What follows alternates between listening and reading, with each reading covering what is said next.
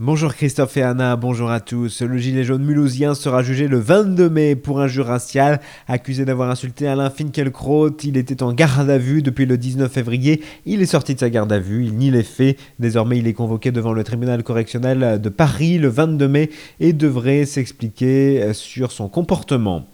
Carnet noir avec la disparition de Roland Hunsinger. Il est mort avant-hier en fin de journée à l'hôpital de Ribeauvillé. Né en 1942, le chef d'entreprise, longtemps patron des centres Leclerc de Ribeauvillé et Colmar, a été pendant plus de dix ans patron des SR Colmar.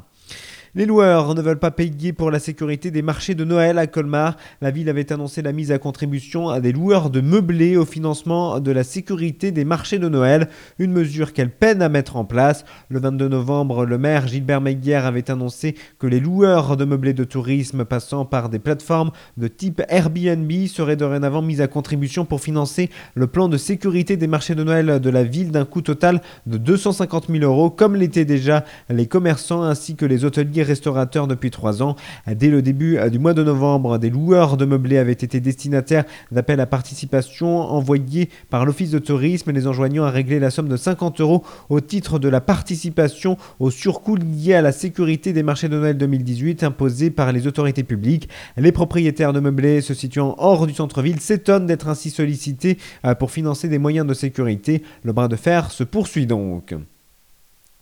C'était à nouveau compliqué hier sur les rails de la région. Un TGV dont l'essieu est resté bloqué à proximité de la gare de Champagne-Ardenne TGV a provoqué une série de ralentissements et de retards sur l'axe Paris-Strasbourg. Impossible de tracter le train en raison d'un essieu brisé. Le trafic se fait alors sur une seule voie, provoquant les premiers retards. Retards accentués par le transbordement plus tard des passagères et passagers du train stoppé en voie. Conséquence, une vingtaine de trains sur cette axe ont subi des retards allant de 15 minutes à plus de 4 heures.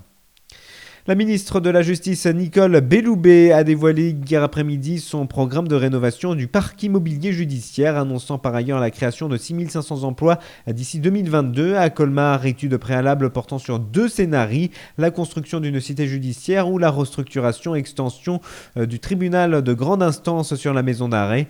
Les juridictions de Colmar sont réparties sur plusieurs sites dans cinq bâtiments dont trois sont au moins partiellement inscrits au monument historique, parmi lesquels le bâtiment abrite le tribunal de grande instance présente des désordres structurels. Une opération immobilière est prévue afin d'absorber l'évolution des effectifs, de prendre en compte les évolutions de l'organisation judiciaire et de réhabiliter le bâtiment.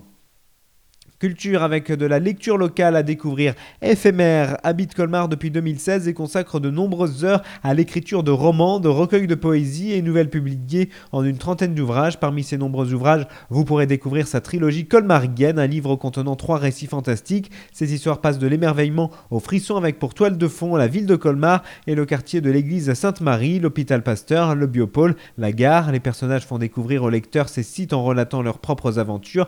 L'action et les souvenirs se mêlent dans livre riche du patrimoine historique et culturel colmarien.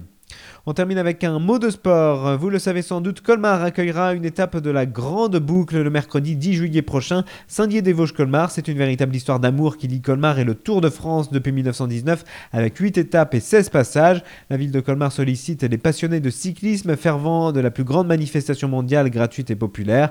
Faites part de vos souvenirs, de vos témoignages et faites parvenir vos photographies en précisant vos sources à contact at colmar.fr. Retour de Christophe et Anna avec la musique.